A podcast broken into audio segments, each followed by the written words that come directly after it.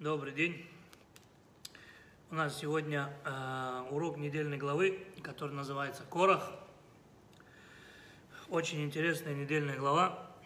Говорят наши мудрецы, человек, который хочет стать политиком или же предводителем, или же управлять э, огромными массами людей или толпою, то ему нужно читать недельную главу Корах. Корах – это самый э, первый политик в мире. Вот. И э, в прошлых годах мы уже глубоко разбирали эту недельную главу. Сегодня у нас есть э, два маленьких изменения. Во-первых, э, сегодня у нас в Берлине жарко, поэтому урок проходит в самой синагоге под кондиционером. Вот, это первое. Второе, э, мне уже люди тут спросили, говорят, а что вы на себя парашют нацепили? Мы сегодня, глубоко, высоко будем взлетать. Это не парашют, это бандаж. Как раз на прошлой неделе э, мне сделали операцию на плечо, э, зашили связки. Парашют нужно другим, тем, которые оставляют своих детей на окнах вторых этажей. Месяц тому назад стоял ребенок на втором этаже, смотрел с окна, как ездят автобусы, а мы гуляли по городу. Смотрю, он выпал с окна вниз головой. Пришлось резко реагировать. Успел, я его поймал левой рукой. Ну, летел человек э, со второго этажа, 15 килограмм. С ним хоть бы хны, а плечо у меня вышло. Ну, отвезли в больницу. Как герои Советского Союза вставили в плечо, сделали рентген, сказали, что все хорошо. Но МРТ потом показало, что связки порваны и нужна операция. Слава богу, на прошлой неделе сделали операцию. Вот, теперь 6 недель нужно ходить в этом бандаже, поэтому все 6 недель уроки будут именно в таком виде и именно в, в этом кресле, потому что оно широкое, оно удобно в нем сидеть. Э, левая рука у меня сейчас пока неподвижна, поэтому мне приходится сидеть на таком кресле. Хотя на этом кресле делают обрезание, ну, тем лучше как бы кресло пророка Ильяу, значит, будем глубоко, высоко э, взлетать и будем глубоко нырять, чтобы понимать э, суть и мудрость нашей Торы. Самое интересное, на следующий день этот же ребенок со своей мамой катался на велосипеде. Их сбил грузовик, ребенок улетел на метра три, ни одной царапины, ни одной ссадины, ни одного ушиба, ничего нет. А у мамы поломана лев, левая рука. Она сейчас в гипсе, а я в бандаже хожу. Еще интереснее, что это ребенок еврей. Мама у него еврейка, папа не еврей, мама еврейка. Три, э, мальчику два годика, он, он еще не обрезанный, но мы его с Божьей помощью обрежем. По самой не балуйся, чтобы больше так не летал. Вот. Итак, мы начинаем наш недельный урок, который называется Корах. В нашей недельной главе Корах э, поднимает восстание, как мы уже проходили в прошлых годах и глубоко объясняли эту недельную главу. Сегодня мы э, пойдем еще глубже, еще глубже. Казалось бы, уже все разобрали, уже все рассказали, но э, мы постараемся сегодня еще глубже пойти, чтобы посмотреть на все это с другой стороны, чтобы поставить точки над «и». Итак, э, мы знаем, коротко я вам расскажу, о чем речь, чтобы понимать, куда мы идем и что мы делаем. Корах, он э, очень богатый еврей из колена Леви. Э, его дедушка Кехат, у которого было четверо сыновей, Амрам, Ицхар, Хеврон и Узиэль. У Амрама мы знаем два выдающихся сына, Аарон, первосвященник, Моше, пророк и предводитель еврейского народа. Второй, кто идет по родословной, это сам Корах. Почему? Потому что он старший сын кого? Ицхара. А Ицхар второй после Амрама. То есть Корах двоюродный брат Моше и Аарон. Корах двоюродный брат Моше и Аарона. И к тому же он очень богатый еврей. Дальше мы разберем, почему, как он разбогател. И как он разбогател, э, одно из мнений, что он, э, это мы проводили, приводили примеры из прошлых годов, что он нашел именно э, одну часть сокровищ, которую спрятал Йосеф. То есть евреи всегда все, что зарабатывают, делят на три части. Одну официальную, две неофициальные. Вот, там было три бухгалтерии вел Йосеф, когда он был казначеем Египта. Одну часть, это было официально, две части были, нет, три части еще были спрятаны. Одну четвертую часть нашел Корах, поэтому он был богатый, был очень богатый. И, казалось бы, раз он такой богатый, значит, ему нужно что? Привилегии, уважение. Когда Муше избрал первосвященника Магарона, он промолчал. Ну, по старшинству дела. Но когда стали избирать главу колена и избрали младшего двоюродного брата Короха, которого, который был э, сыном э, Узиэля, Элицафан бен Узиэль, то Корах решил поднять бунт. Как такое может быть? Ладно, эти Амрам старший. Но второй по очереди идет Ицхар, а назначают, меня пропускают, Хеврона пропускают, сыновей Хеврона пропускают, назначают кого? Сына Узиэля, Элицафана. Так, э, законный вопрос спрашивают комментаторы, говорят, слушай, а что он сейчас только проснулся? Это когда было? Это же давно было. Так тогда невозможно было поднять восстание. Потому что если бы тогда он открыл бы рот, его бы евреи закидали бы камнями. Сразу. Тогда никто не смел на Муше даже пикнуть. Да и сам Корах бы на него не пикнул. Сейчас удобный момент для восстания. Почему? Потому что только что евреи получили наказание. Какое? Что они будут 40 лет скитаться по пустыне и в землю Израиля не зайдут. Другими словами, защита еврейского народа. Моше Рабейну который несколько раз за всю свою жизнь заступался за еврейский народ и спасал. Грех золотого тельца он поставил самого себя. Он защитил еврейский народ. И Бог простил еврейский народ и не уничтожил. Здесь же Мушарабейну просил прощения, но Бог сказал, они, я им дарую до 60 лет жизни, то есть благодаря Муше они получили по 40 лет еще каждому жить. То есть никто не умирал раньше, раньше 60. Но они все должны были умереть в пустыне. Понятно, что у каждого еврея где-то внутри та защита, которую мы имеем, дал сбой. Сейчас самое подходящее время для восстания. Самое подходящее время для восстания. Вы понимаете, нельзя, он это таил себе эту обиду, все время таил обиду, но ждал нужного момента. Ждал нужного момента, и именно сейчас он э, поднимает восстание. Цель его сместить Аарона. Но у Аарона крыша кто? Моше. Как сместить-то Аарона, не убрав самого Моше? Понятно, что нужно бросить вызов самому Моше. И поэтому приходит Корах, а прошлая недельная глава заканчивается с заповедью цицит, что мы должны носить каждая одежда, которая имеет четыре, э, четыре окончания, четыре конца, оно обязано иметь цицит. Оно обязано иметь цицит, три э, нитки белого цвета и одна нитка должна быть голубого, небесно-голубого цвета. Тхелет называется. Вот. Так пришел он, Корах, и задает вопрос. И говорит, слушай, ты нам сказал, что одежда нуждается в цицит. И одна из этих нитей должна быть тхелит. Вопрос. А если вся одежда цвета тхелит, небесно-голубого, цицит надо или нет? Муше Рабейну сказал надо. Коров стал его высмеивать. Он говорит, что за бред такой? Для чего нужно тхелит? Давай разберемся, да? Для чего нужно тхелит? Тхелит нужно для того, что, потому что тхелит, он небесно-голубой цвет, нам напоминает что? Море. Море напоминает небосвод. Небосвод напоминает кисе а кого трон славы Всевышнего.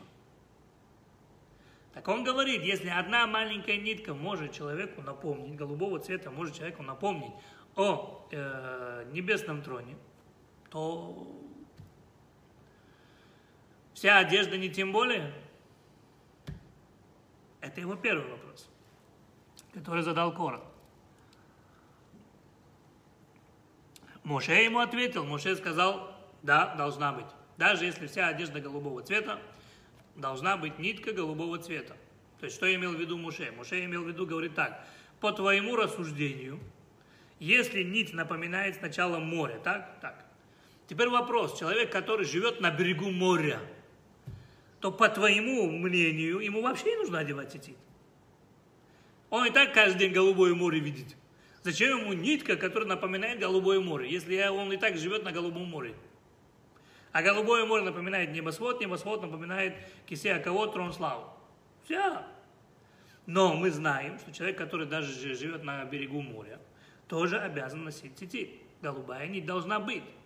Вывод. Крути-верти, должна быть голубая нить. Вопрос был не просто так задан. Мы это проходили э, в прошлых годах тоже. На самом деле, Корах красиво сказал Муше Рабейну так. Он сказал, если мы прочитаем в недельной главе, он говорит, Рав лахем кулам кедушим. Убетуха машем. Другими словами, э, вопрос был как аллегория. Он говорил так, Корах сказал так, слушай, пока мы были неграмотным народом и были рабами в Египте, нам нужен был один предводитель. Правильно? Чтобы вывести нас из Египта, привести на гору Синай, получить Тору. Мы Тору получили? Получили. Бог сказал, недельная глава Кедушим читали? Читали. Мы ее исполняем? Исполняем. Кулам Кедушим, мы все стали святыми. Ты нам зачем нужен? То есть ты по контракту должен был нас вынести из Египта, довести до границы Израиля. Ты свою, э, то есть э, вывести из Египта, дать нам Тору на горе Сина. И до свидания, вот твой контракт с Богом. Что ты здесь еще? Дверь вон там. Пожалуйста, заберите ваши вещи и дайте нам тоже поправить. Это то, что говорил Корах. Что ответил ему Муше? Муше сказал, что надо. Что ответил ему Муше? Он говорит, я-то без проблем, слушай. Я хоть сейчас заберу свои вещи, я уйду. Я сам не понимаю, зачем, но я знаю, что это нужно, потому что Бог мне сказал, дай Тору на горе Сина. Я дал. Теперь Бог мне сказал, отведи их землю Израиля. Я тоже Богу сказал, мы так не договариваемся. Бог сказал, ты поведешь. Помните, две недели тому назад он сказал, что я этот народ, э, в прошлой неделе, помните, да? Когда я Эльдаду Мейдад. Что он сказал? Что я этот народ родил, что ты мне его говоришь, возьми его и веди мне в границы Израиля. Я с тобой договаривался до горы Синай. И он говорит Коруху, это не я, это Бог. Иди к нему, с ним реши проблемы, я тебе ключи отдам. Вот, пожалуйста, от своего офиса. Мне без проблем. Мне это без проблем. Казалось бы, ответил сильно, красиво, да? Но Корах не унимается, Корах задает другой вопрос. Корах задает другой вопрос и говорит, если есть комната, в этой комнате никто же не живет. Если есть закрытая комната, заполненная от низу до верха сеферторой, очень много сефертор тут стоят. В этом комнате, в этом доме однокомнатный дом, в этом доме должна быть мизуза или нет? Муше Рабейну сказал, по закону нет, но я думаю, что да. То есть по закону мизуза вешается именно там, где человек ест или спит. Есть по закону в синагоге мизуза не должна быть. Но так как мы сегодня в синагоге иногда едим или пьем или кушаем, есть некоторые, которые во время урока спят в синагоге или во время молитвы спят в синагоге, то вешается сегодня мезуза, хотя по закону не должно быть. Так если в доме никто не живет, а там только хранилище, склад, и там лежат только сеферторы, то мезуза там не должна быть. Но я, говорит, думаю, что все равно нужно. То есть, что имел в виду Корах? Корах сказал, слушай, пока ты один знал Тору, мы нуждались в тебе. Но сейчас все мы знаем Тору, все мы получили Тору на горе Синай. Ты нам зачем нужен? Ты нам больше не нужен. И когда Моше сказал, по закону нет, Кора говорит, на этом и договорились, но Моше отвечает, я думаю, что нужно. Почему? Потому что Моше говорит, кто-то же в эту комнату эти Торы занес, кто-то же когда-нибудь за этими Торами придет. Не может быть, что просто построен дом в пустыне, и там Торы заполнены, никого нету. Поэтому мезуза там нужна, потому что по-любому кто-то рано или поздно, кто принес эти Торы туда, он придет за ними. Поэтому нужна быть там мезуза. Спрашивается вопрос. Чего Корах придрался к этим двум вопросам? Чего ему так вот э, цитит достало? Чего его так э, мезуза достало? Самое интересное, э, из-за восстания Короха очень многие дети погибли. Все вот э, восставшие, которых проглотила земля, земля, там были дети, там были жены, их проглотила земля. Дети-то в чем виноваты? Так в Талмуде написано, человек, который исполняет э, заповедь Мезузы и заповедь Цицита, то эти две заповеди защищают его и его близких от всего плохого. Так как Корах насмеивался над этими двумя заповедями, которые являются защитой для семьи человека, поэтому вся семья погибла, ну, кроме его детей. Там были другие дети. Теперь, мы видим, как ведет себя Муше Рабейну. Мы видим, как ведет себя Муше Рабейну в этом споре. Он сначала пытается с ними поговорить, он посылает к ним посланников, он пытается их переубедить, чего вдруг? Вот здесь тут так и написано.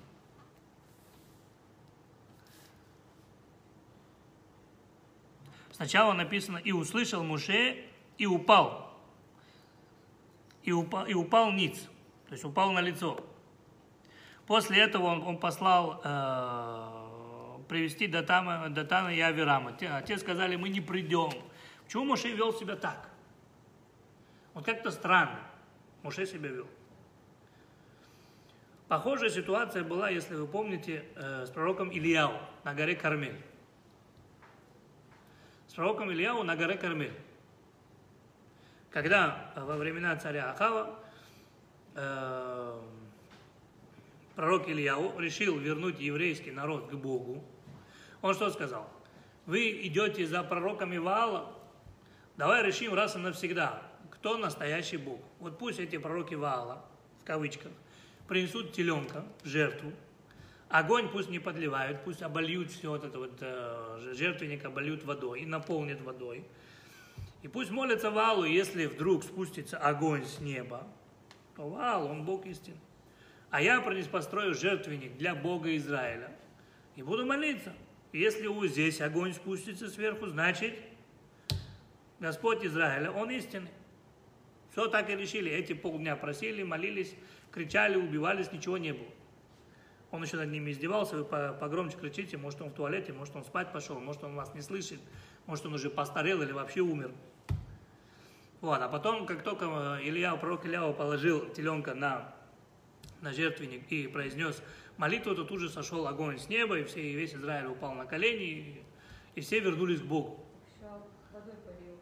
Он еще водой облил, да. Так вот вопрос, а что Моше так не делает. Скажет, стой, стой, стой, стой. Вы хотите узнать, от меня это или от Бога? Пожалуйста. Ваше жертвоприношение, наше жертвоприношение. У кого огонь с неба спустится, дай Бог тому здоровье, того и Бог выбрал. Нет, Моше почему-то падает ниц, Моше пытается с ними поговорить, Моше их зовет, Моше их отговаривает. Это что за поведение такое? Дальше, вот Рабейну Бахаэ задает вообще шикарный вопрос. Он говорит, я вообще говорит, не понял юмора. Моше мы видим, мы видим везде, всегда его поведение. Чуть что Моше молится. У него очень сильная молитва, он своей молитвой защищал еврейский народ. Всегда, когда Бог хотел еврейский народ уничтожить, Моше молитвой спасал. Единственное место, где Моше молится, и это в нашей недельной главе, он молится не для того, чтобы спасти еврейский народ, а молится Всевышнему, чтобы Всевышний не принимал их чуву. То есть, если они раскаются, чтобы Бог это раскаяние не принимал. Не понял юмор, зачем? Понимаете? Обычно он молился, чтобы люди раскаялись. А здесь он молится, чтобы Бог не принимал их него раскаяния, чтобы они получили по самой не балуйся. Что тут происходит? Если дальше почитать комментарий Рабейну Бахаи, то он говорит в конце комментария, он дает один маленький намек. Вот для умного человека достаточно одного маленького намека. Для умного человека. Да, для человека, который не знает, он это прочитает и пойдет дальше. Но вот для умного человека достаточно одного маленького намека. И он говорит так, невозможно, слушайте внимательно, невозможно правильно понять недельную главу Корах без того, чтобы не зайти в мир Кабалы. Все. Что, где, как, куда он не пишет. Он нам пытается что-то объяснить, но он говорит, что невозможно понять э, недельную главу Корах до конца и правильно, то есть невозможно спуститься до самой глубины недельной главы, не зайти, не заходя в мир Кабалы. Вот. Я вот заранее еще извиняюсь, как бы я, когда после операции, у меня иногда может голос пропадать. Поэтому мне приходится больше пить, чтобы вы сегодня получили хороший урок. Не-не, есть, слава Богу. Все хорошо. Теперь, прежде чем как мы начнем вообще э, разбирать эту недельную главу, э, самое интересное, э, в прошлом году я объяснял, откуда, и вот сегодня я тоже сказал, откуда был взят э, все богатство Корах. Так вот, есть комментарий Раби Авраама, сына Рамбама он дает шикарный комментарий. Он говорит, знаете, откуда Корах стал таким богатым? Знаете откуда? Мало того, что он нашел часть да, сокровищ, так у Кораха еще в Египте был самый большой магазин по продаже кирпичей. Это был единственный строительный магазин во всем Египте. Как такое произошло? А произошло очень просто. Египтяне в первый день сказали евреям, за каждый кирпичик вы получите, ну, допустим, 100 долларов, да, египетских тогда. Евреи, вау, за это еще и деньги дают, да, и усердно там. Как сделали 400 кирпичей? Ну, 400 кирпичей по 100 долларов, 4000 будет, да? Они сделали, каждый получил по 4 штуки. На следующий день они тоже сделали, но им уже дали намного меньше, по 50. А на третий день сказали, теперь вы должны делать бесплатно, потому что казна уже пуста. Корах первый день сделал всего один кирпич. Он сказал, мне, оно мне надо работать, я лучше куплю кирпичи. Пусть другие делают. Вот на следующий день, когда, например, там уже по 50 давали вместо 100, он по 100, он их купил, кирпичи конце, когда это стало того, что вот э, уже евреи были обязаны делать 400 кирпичей, если еврей не сделал 400 кирпичей, то брали его родных детей и замуровывали вместо этих кирпичей в строительство. Так все знали, что у Короха есть магазин, и бежали к нему и говорили, Корах, слушай, я там 10 кирпичей не доделал, у меня всего 5 сыновей. Понимаешь, я не хочу их терять, чтобы их там замуровали. Кора говорил, слушай, брат, в чем проблема? 200 евро. Вот, пожалуйста, 200 долларов. Откуда деньги были, выбирай или деньги, или детей. Вот на этих кирпичах написано, Корах заработал миллионы. На своих же евреев. На своих же евреев. Корах был единственным владельцем строительного магазина в Египте. Предприимчивый был. Поэтому про него сказано, о, эйв кесев, ло изба кесев. Человек, который любит деньги, он никогда ими не насытится. Он был бизнес. На этом бизнесе он хорошо наварился предлог хороший, якобы спасая евреев, конечно же, лучше заплатить э, 200 долларов, чем ребенка замуровать. Ну и для него тоже хорошо в кармане греет.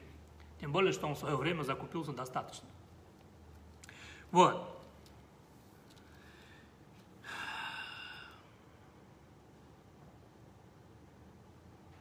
Так, эм, спрашивается первый вопрос – Первый вопрос, который самый непонятный, да? Спрашивается вопрос. И говорится, слушай, Корах, он был, э, он был эм, переносчиком скинии завета. Сыновья Кехата несли Арона Кодыш, скинию завета. Человек, несший Арона Кодыш, скинию завета, да, переносной храм, несший, сам вот это вот скиния завета, там, где скрижали, вот это вот, вот самое святое, это нес Корах, Сыновья Кихата несли. Это была самая почетная должность. Они несли переносной храм. И они должны были быть святыми людьми. То есть они должны ни на секунду освобождать свою голову о том, э, о чем-либо другом думать, только вот об этом скине завета. Так вопрос, как такой святой человек и вдруг делает такие вещи? Как такое может быть? У такого святого человека вдруг такая корысть в сердце просыпается. Вообще непонятно. Как он вообще, как у него вообще э, язык повернулся сказать, что Муше Рабейну все это сам от себя придумал, и все назначения, которые есть у еврейского народа, они от, э, от Муше. Как он вообще имел право сказать э, про цитит, насмехаться, про э, Мизузу насмехаться. Что вообще с ним происходит?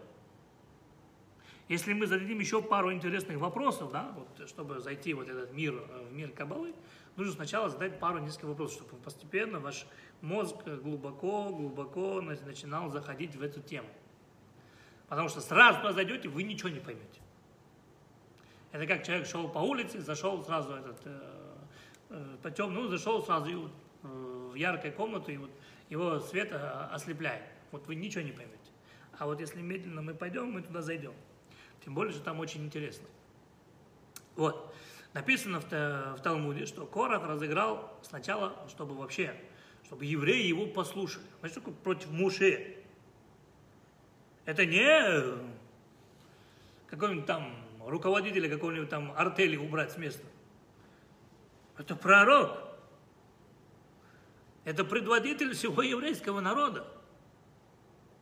А катить бочку против Аарона, это вообще невозможно, потому что Аарона все любили. Аарон, он же, он же любил мир и делал везде мир. Написано, в день, когда умер Аарон, в день, когда умер Аарон, его провожали 80 тысяч детей под именем Аарон. Почему? Потому что он помирил 80 тысяч пар тот год. И дети, которые рождены были, они были рождены благодаря Аарону, потому что пары помирились. То это невыполнимая задача. Как взять двух людей, которых любят, ценят и уважают, и довести до абсурда, чтобы народ поднял против них восстание. А он до такой степени довел народ, что мало не покажется.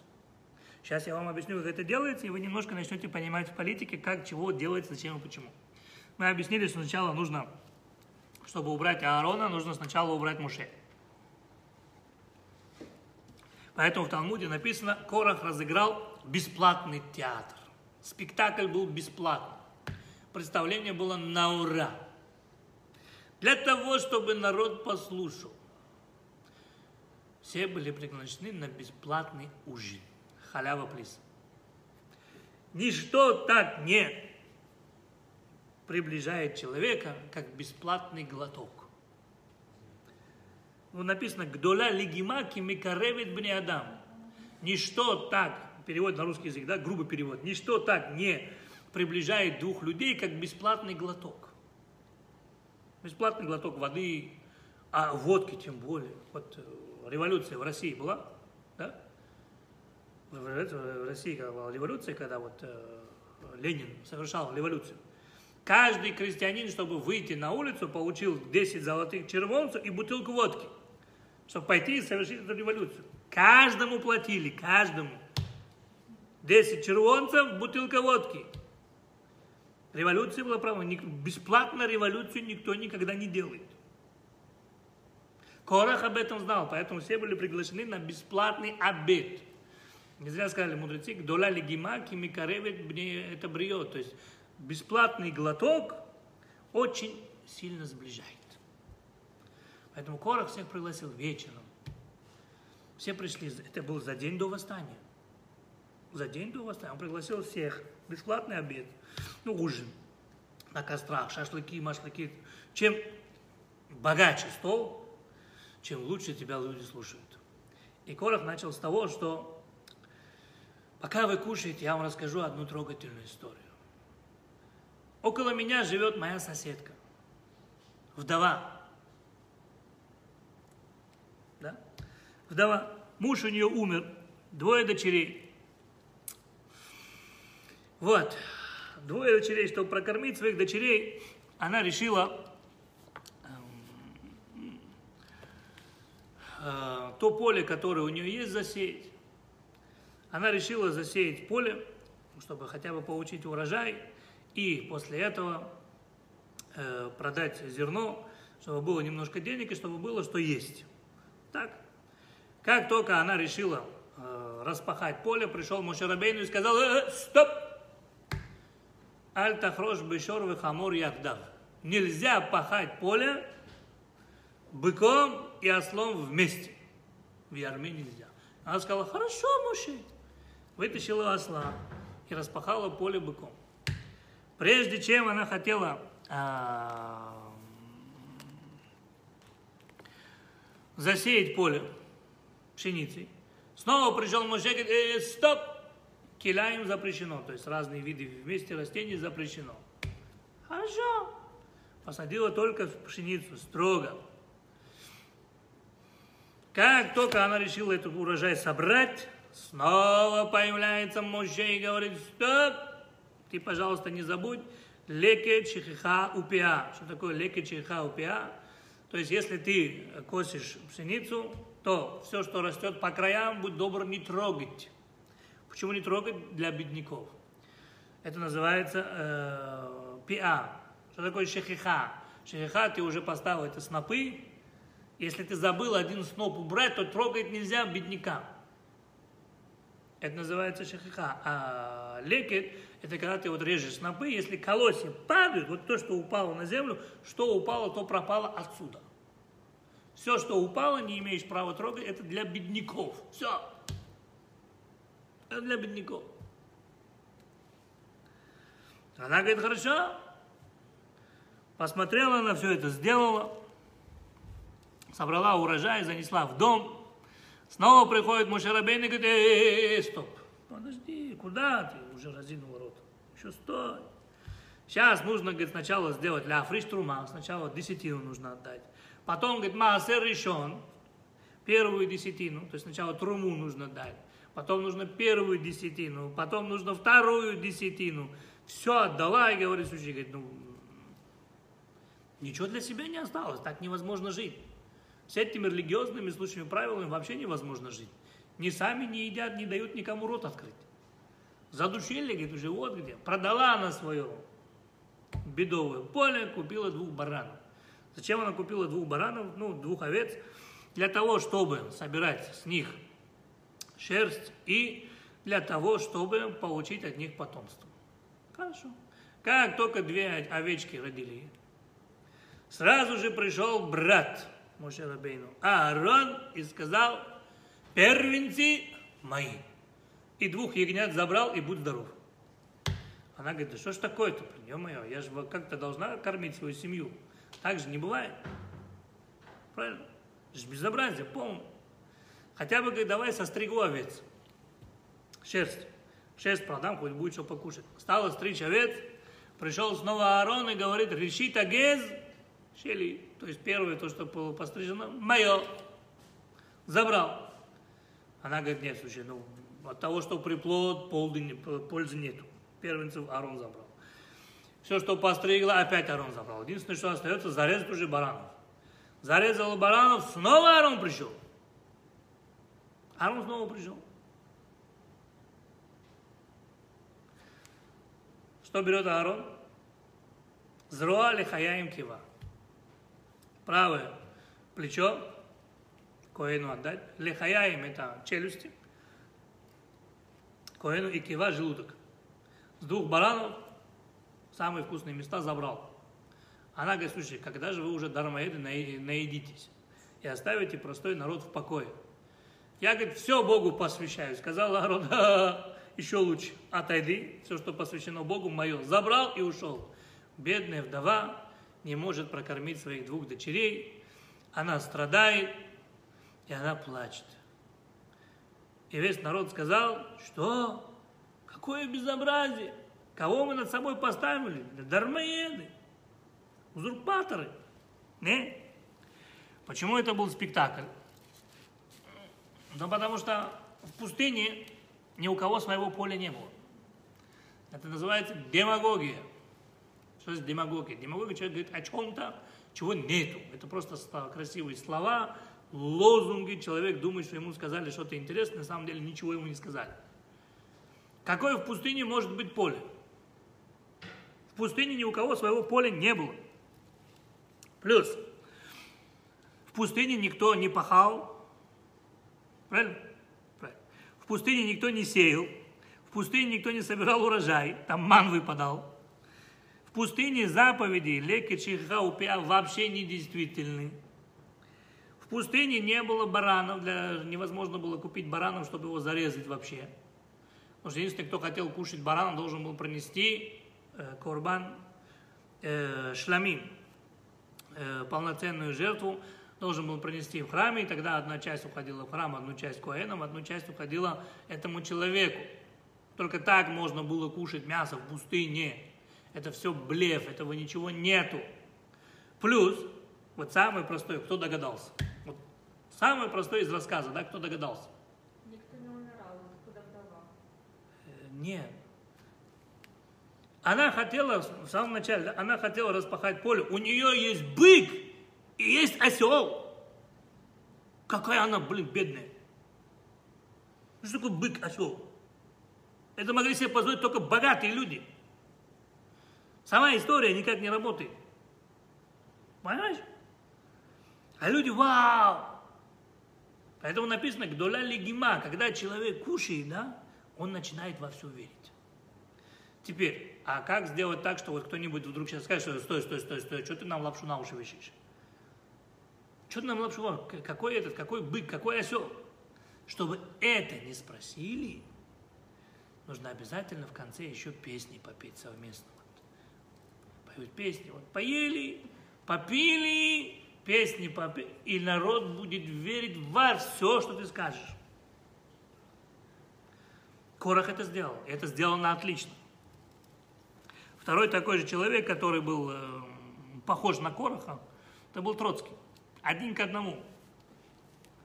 Он мог, он мог просто массы поднять народу. Он, сила убеждения была очень сильная. У Корох такой же. Он просто театр им устроил, и все во все поверили. Сейчас я вам скажу, до чего он довел народ, вам вообще страшно станет.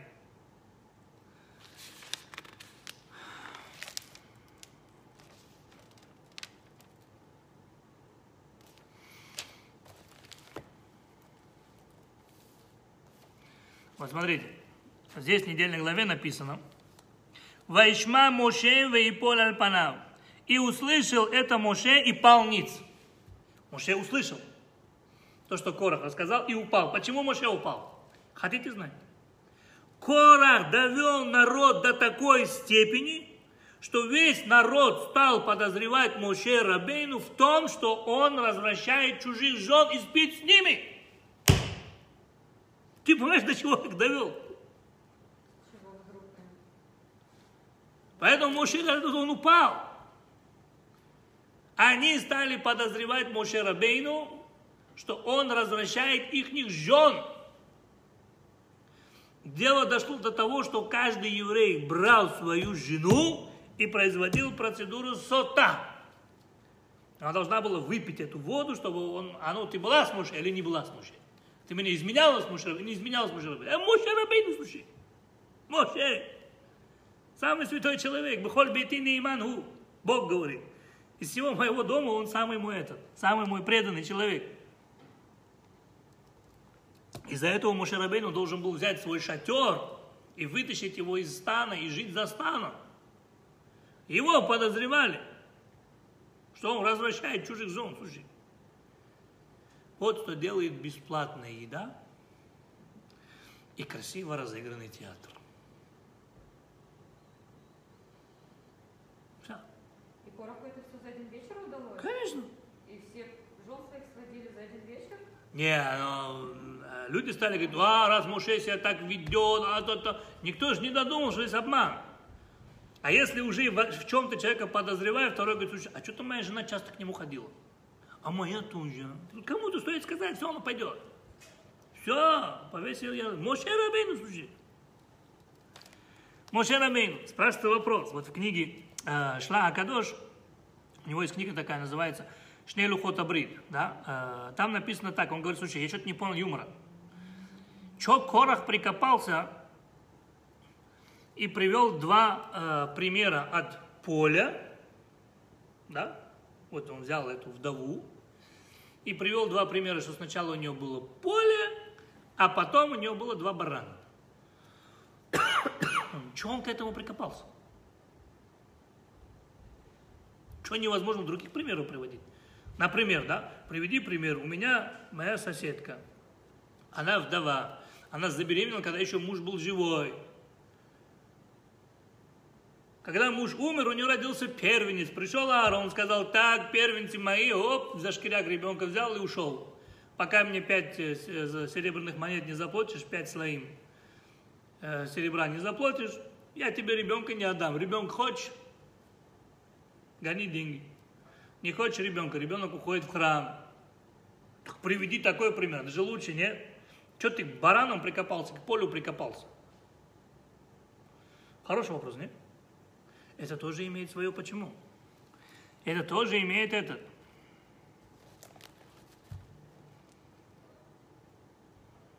Дальше непонятно, чего Муше Рабейну п- просит для них такого наказания. Он говорит, «Вим адама тифтахет пия». Если, говорит, вдруг земля, говорит, сама по себе раскроется и проглотит их, то меня послал Бог. Это что за доказательство такое? Давай почитаем, как он просит. Смотри. И это не было заранее спланировано, да? Это вот Бог должен был прямо сейчас это сделать.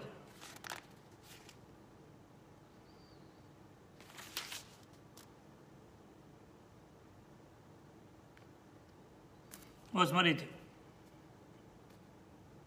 И сказал Моше, поэтому узнаете, что Бог послал меня совершать все дела эти, а, я, а не выдумал я это. Если смертью всякого человека умрут они, и удел всякого человека постигнет их, то это послал меня не Бог. Если нечто необычное совершит Бог и сотворит сейчас, на данный момент, то есть э, и раскроется зе- земля уста свои, и поглотит их и все, что у них, и сойдутся они живыми в преисподнюю, то узнаете вы, что эти люди срамили Бога. И я являюсь посланником Бога. Чего вдруг такое доказательство?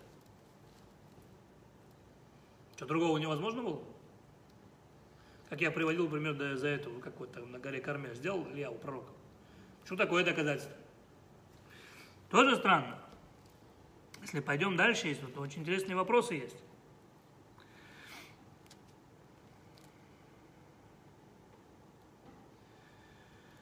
Вот. э,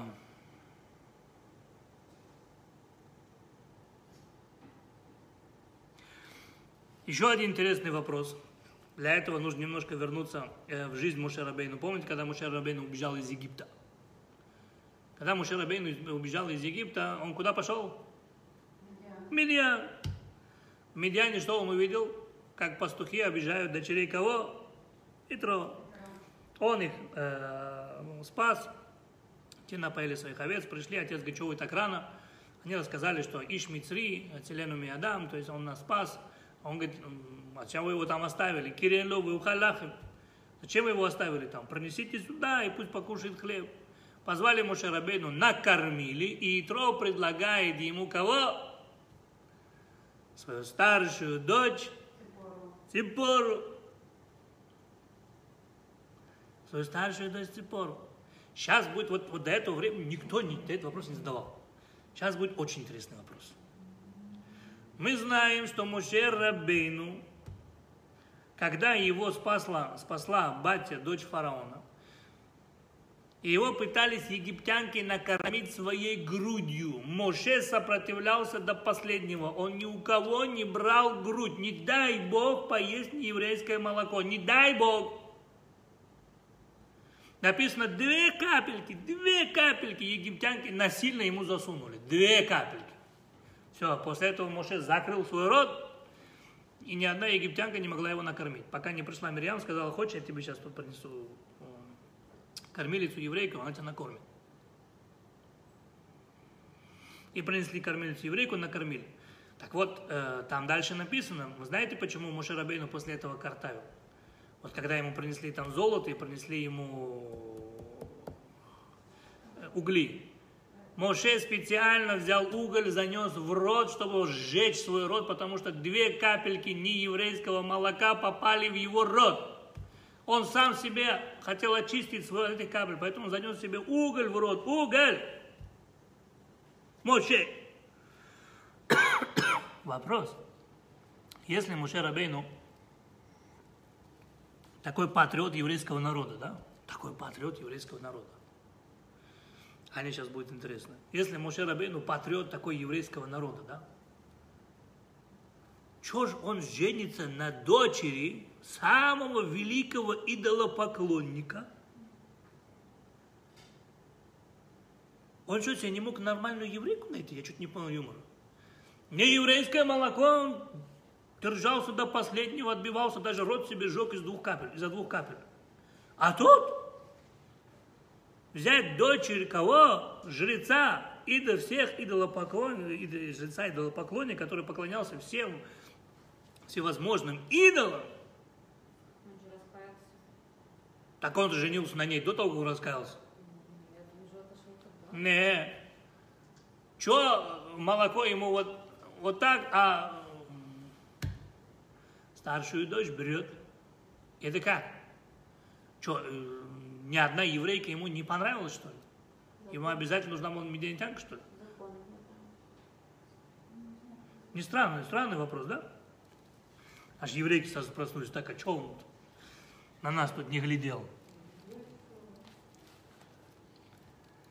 Дальше. Еще интереснее, да? Сейчас пойдем дальше. Эти все наводящие вопросы, вы потихонечку спускаетесь все глубже, глубже, глубже. Моше приним, э, Итро принимает Гиюр. Принимает Гиюр, оставляет поклонничество. Приходит в пустыню, там, где находятся евреи, и видят, это недельная глава Итро, и видит, как Моше Рабейну сидит и принимает весь еврейский народ, и судит их с утра до вечера. Приходит Итро и говорит, на воль ты воль гамата веколь ама шаритха. То есть э, ты так долго не сможешь выдержать. Это смотри, какая очередь тут стоит. Говорит, он говорит, а что мне делать? Он говорит, назначь себе судей. Пусть у тебя будут судьи над 50, делегируй. Да, обязанности. Судья над 50, судья над 10, судья над 100. А самый тяжелый вопрос решай ты. Сделай это. Народ спасибо скажет. Вопрос. Ты куда лезешь вперед батьки? Моше жаловался до этого. Не жаловался. Еврейский народ, что такой тупой или такой глупый, что ли? Кто-то жаловался? Нет, они же могли прийти и сказать Моше Рабину, слушай, Моше, ты знаешь, вот с утра до вечера, я в 5 часов утра пришел, уже 8 часов вечера, я до сих пор, я уже засыпаю туда, я до сих пор еще к тебе не попал. Это безобразие не годится. Народ стоял добровольно, все были счастливы. Чего Итро-то прикопался? Шарабейну говорит, подожди, говорит, я так не могу, мне надо Богу, с Богом спросить. Сейчас, говорит, вставку чирикнул. Ну, Бог говорит, хорошая идея, делай. Вопрос, если это хорошая идея, что Бог ему сразу сам не сказал? Моше не догадался. Народ нормально, никто не жаловался, никто не пикнул. Пришел бывший идолопоклонник и сказал, сделай вот это. И Бог говорит, сделай. Чего вдруг?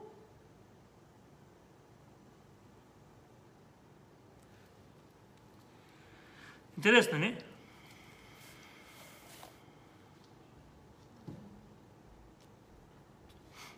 Хм.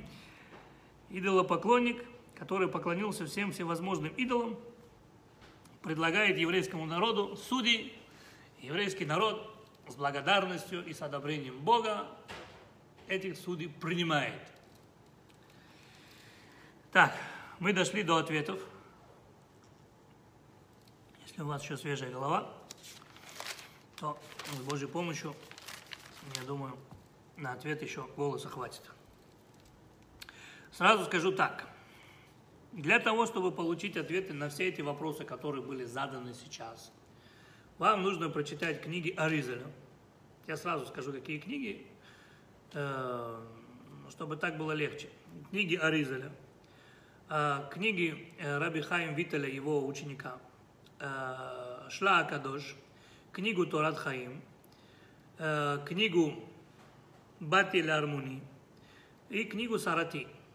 Вот эти шесть книг, там есть все ответы в очень глубокой форме на все эти вопросы. Я все эти ответы в глубокой форме не буду приводить, потому что не каждый достоин их услышать. Не каждый сможет их понять. Не каждый сможет их понять. Непосвященный там вообще ничего не поймет.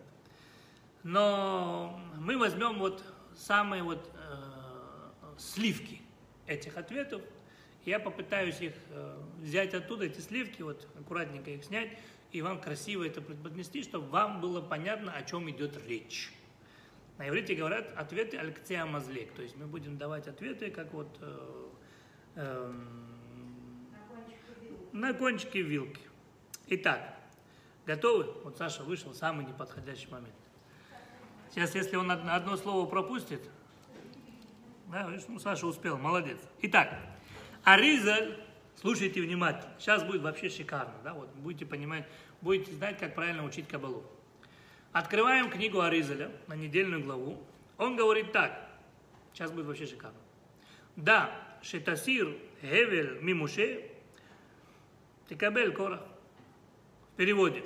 Если ты возьмешь, если ты отнимешь от Муше Хавеля, то получишь Короха. Вот тебе ответы на все вопросы. Если ты отнимешь от Моше Хавеля, был Каин и был Хевель, если отнять от Моше Хевеля, то получишь Короха. О, о, кто-то просыпается уже хорошо. Причем здесь, говорит, Хевель, причем голова начала работать, да? Объясняю. Моше цифровое значение 345. Нужно от него отнять Эвель, Эвель цифровое значение 37. Получается ровно 308, а 308 цифровое значение Корах. И что? Отлично, молодец. И что? Для этого нам нужно вернуться маленькую экскурсию в книгу Берешит. В книге Берешит написано, что у Адама было двое сыновей. Первого звали Каин, второго звали Гевель. Женщин тогда не было. И написано, что когда родился Каин, с ним родилась его э, сестренка-близнец. Когда родился Эвель, родились две сестренки-близняшки. У старшего одна, на кой он в будущем женился бы, а у, у младшего две. Старшего убили, да. Нет, младшего убили. Запоминаем, да? В Мидраж написано так. Сначала они жили в дружбе большой, друг друга любили, уважали. Хевель занимался скотоводством. Каин занимался земледелием. Скотоводство, земледелие. Все началось с того, что 14-го э, Ниссана, это Лель Песах, сегодня мы справляем, да? 14-го Ниссана пришел Адам и сказал своим двум сыновьям, и сказал, это ночь волшебная. В будущем будут народы Израиля, которых Бог выведет из Египта именно в эту ночь. Эта ночь, она сохраненная для Бога, это ночь волшебная. Поэтому евреи будут проносить Корбан Песах, жертвоприношение пасхальное.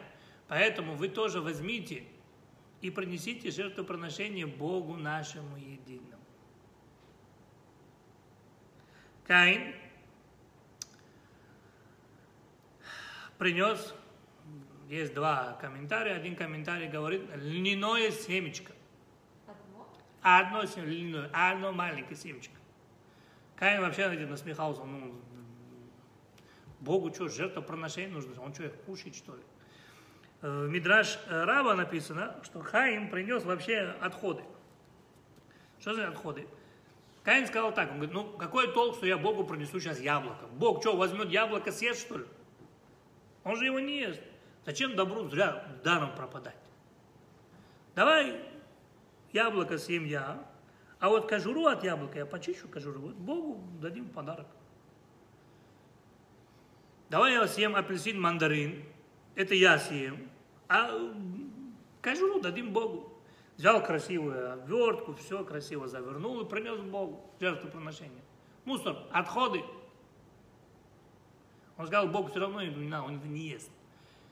Хевель взял хорошего, молодого, красивого ягненка, жирного, принес ему жертвоприношение Богу. Бог принял жертву Хевеля, потому что она была чистого сердца. Он дал самое лучшее.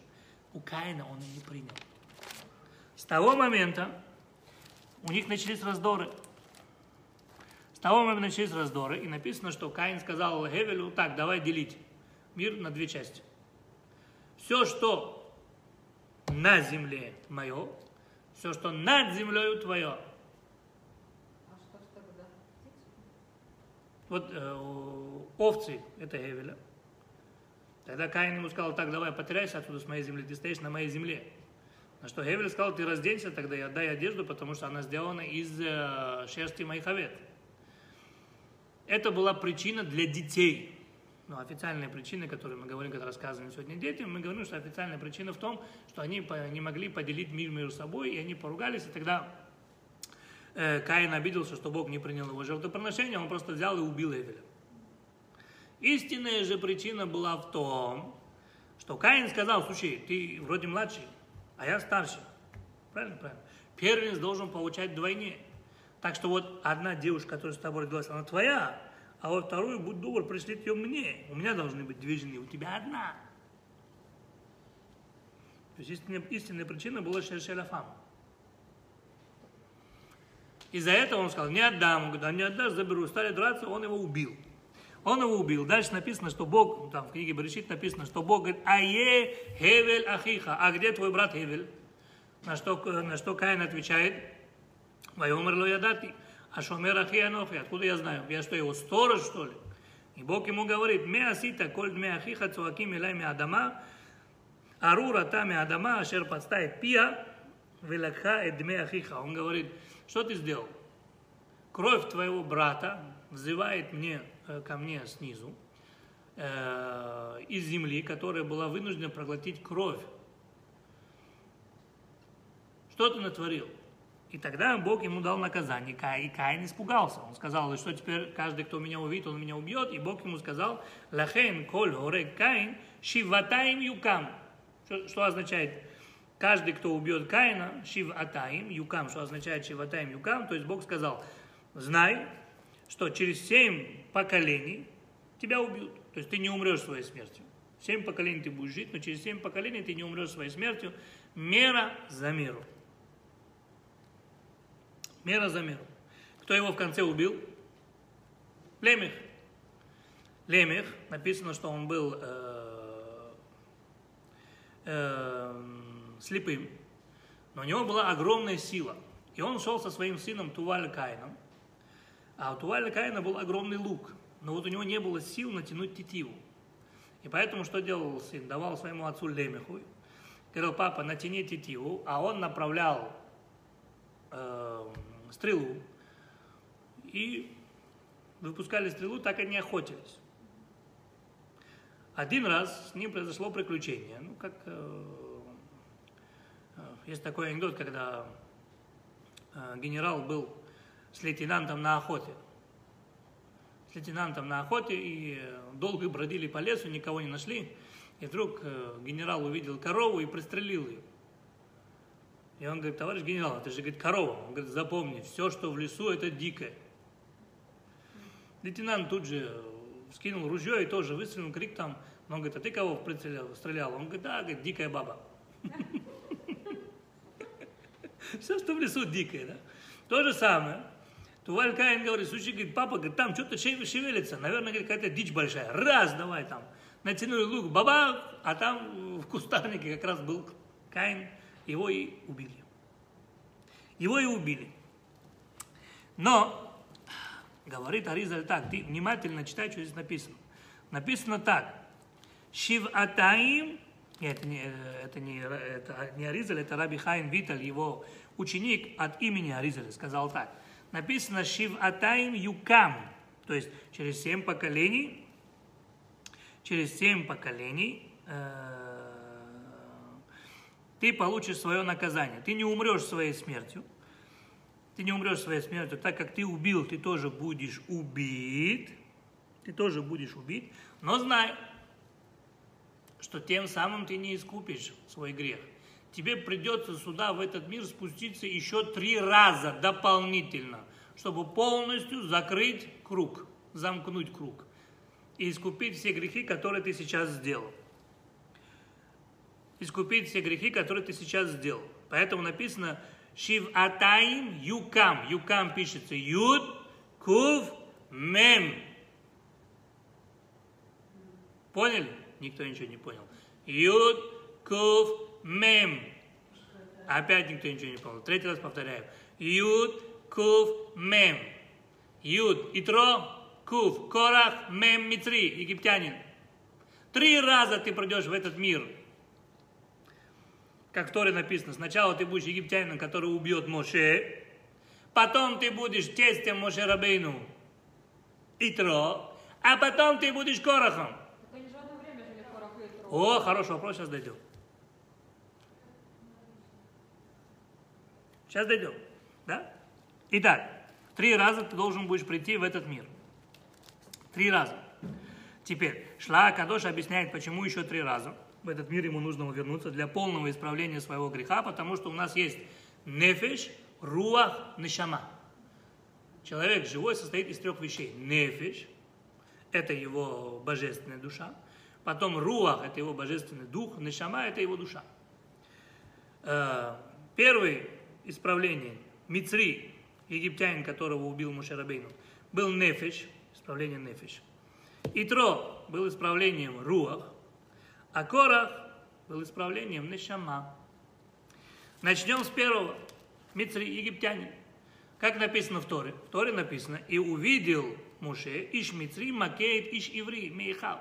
Когда Муше Рабейну был 20 лет, он выходит на улицу и видит, как один египтянин бьет его брата. Кого бил египтянин? Кто это был?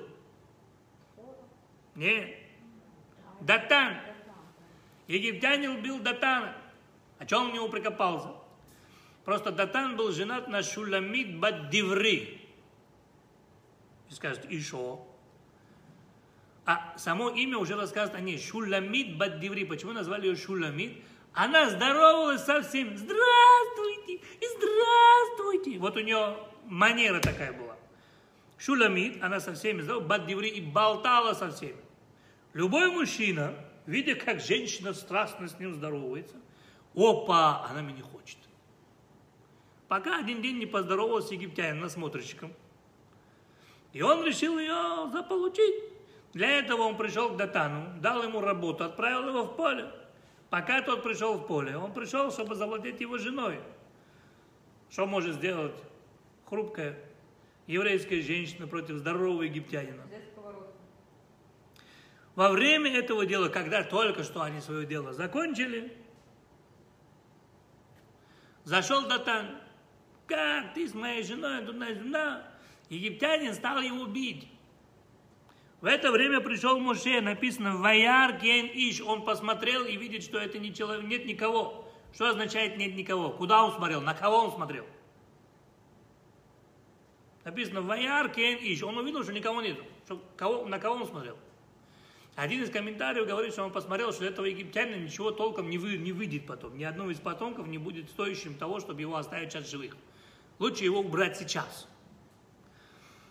На самом же деле, Шла Акадош пишет так. На самом же деле пишет так, смотрите. Э, Амар Моше Рабейну. Я что-то не понял юмора. Если душа Каина сейчас пришла в этом египтянине, а душа Хевеля сейчас Моше, я Моше, а во мне сейчас душа Хевеля, то я что-то не понял юмора. Он должен был искупить свой грех. А он что делает?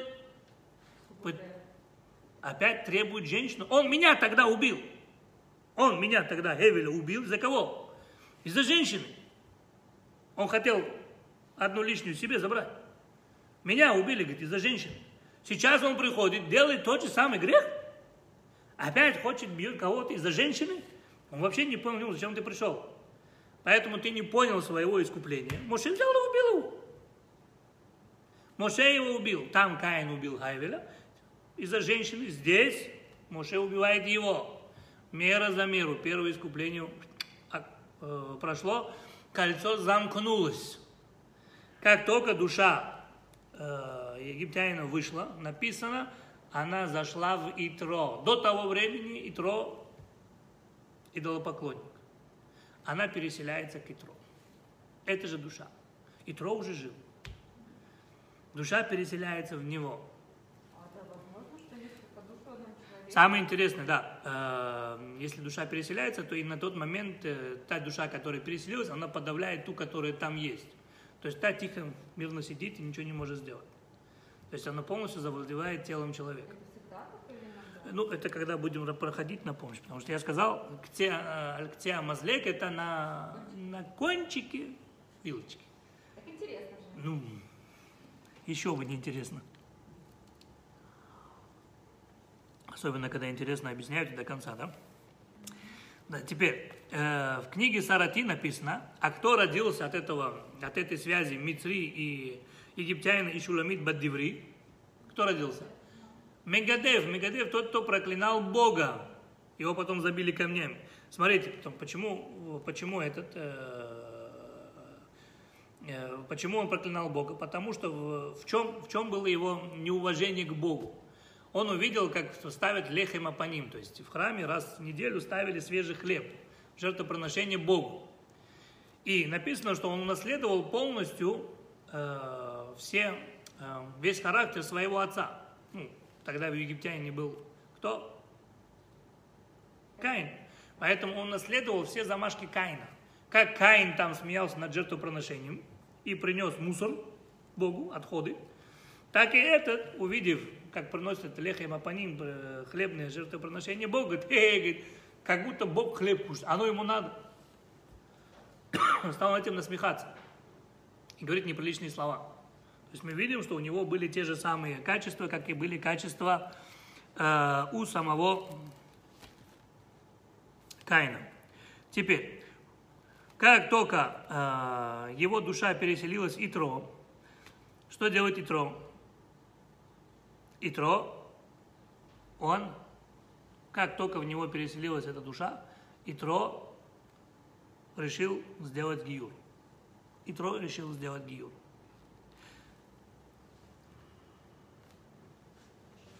Почему Итро, служа всем идолам, вдруг решил сделать гиюр? Потому что Каин, почему он насмехался над, над жертвоприношением? Потому что Каин сказал, «Эн дин вен даян». На самом деле Богу не интересно, что, что в мире происходит. Нету ни судья, нету ни суда. Живи как хочу, делай что хочу, а холь вышаток и махар намут. Кушайте и ешьте, все равно завтра умрете. Все. Это был Каин. Ему не было дела до Бога. А тут, смотрите, как только при его душа переселяется в Итро, Итро принимает Юр. Приходит Моше Рабейну. Приходит Моше Рабейну к Итро. Что делает Итро? Дает ему старшую дочь Ципору. Он говорит, я Каин, ты мой брат Хевель. Я тебя убил из-за девочки-близняшки, которая с тобой родилась. Я свой долг тебе возвращаю, забирай ее. Ципора была именно той девочкой-близняшкой, которая родилась Эвелем. Я тебе ее возвращаю. И этот круг тоже закрывается. Так Пон- искупила, зачем порох возвращал? Подожди. тебе все, все сейчас получится. Не торопи события. Пойдем дальше. Теперь он ему возвращает эту девочку. Это в Зоре написано, что вот эта вот Ципора, она была именно той девушкой, девушкой, девочкой, которая родилась близняшка вместе с Эвелем. Теперь, когда Итро приходит в пустыню и видит, что Моше Рабейну судит с утра до вечера, что говорит Итро? На воль ты боль, гаматай, голя, голя, ширитха. То есть ты, ты так скоро очень быстро умрешь. Другими словами, Итро говорит, я Кайн, я тогда тебя убил. Сейчас я хочу позаботиться о твоем здоровье, мера за меру. Я хочу позаботиться о твоем здоровье, поэтому если ты так долго будешь судить народ, тебе надолго не хватит. Бензин кончится. Поэтому поставь себе судей. А что говорил Каин? Эндин, эндаян. Нет суда, нет судей. Здесь он опять закрывает свое это кольцо, замыкает кольцо и говорит, поставь себе судей. Мир должен быть праведным. То есть в, в лице Итро он полностью искупляет свои грехи. Теперь вопрос, который был только что задан. Зачем тогда нужен Корах? Как только это кольцо было замкнуто с Итро, и Итро выполнил все до мелочей на самом высшем уровне. Итро исправил, в принципе, все. Душа Каина покидает Итро и переселяется в Корах. И переселяется в Корах. Зачем? А мы знаем, что Гевель, душа Гевеля находится у Муше. И переселяется в Корах. Помните, Каин что приносил? Из плодов земли, правильно? А Гевель? Животных, правильно? Весь, э, весь спор между, между, между Каином и Гевелем был о том, что растет на земле, и о том, о животных, которые пасутся на земле. Правильно? Весь спор был об этом. Какие два вопроса задает? То есть, э, какие две вещи упоминает Корах, когда рассказывает свой спектакль? Поле, два варана. Из-за этого они поругались. И это говорит, эй, эй, дядя, я Каин, я снова здесь. И Моше это понимает.